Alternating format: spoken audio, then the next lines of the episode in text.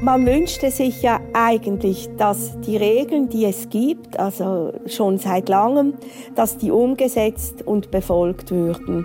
Swiss Secrets.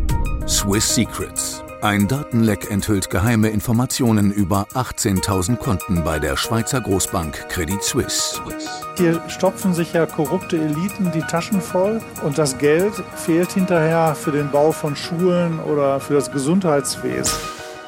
Die Daten zeigen, über Jahre hinweg hat die Bank auch fragwürdigste Kunden akzeptiert.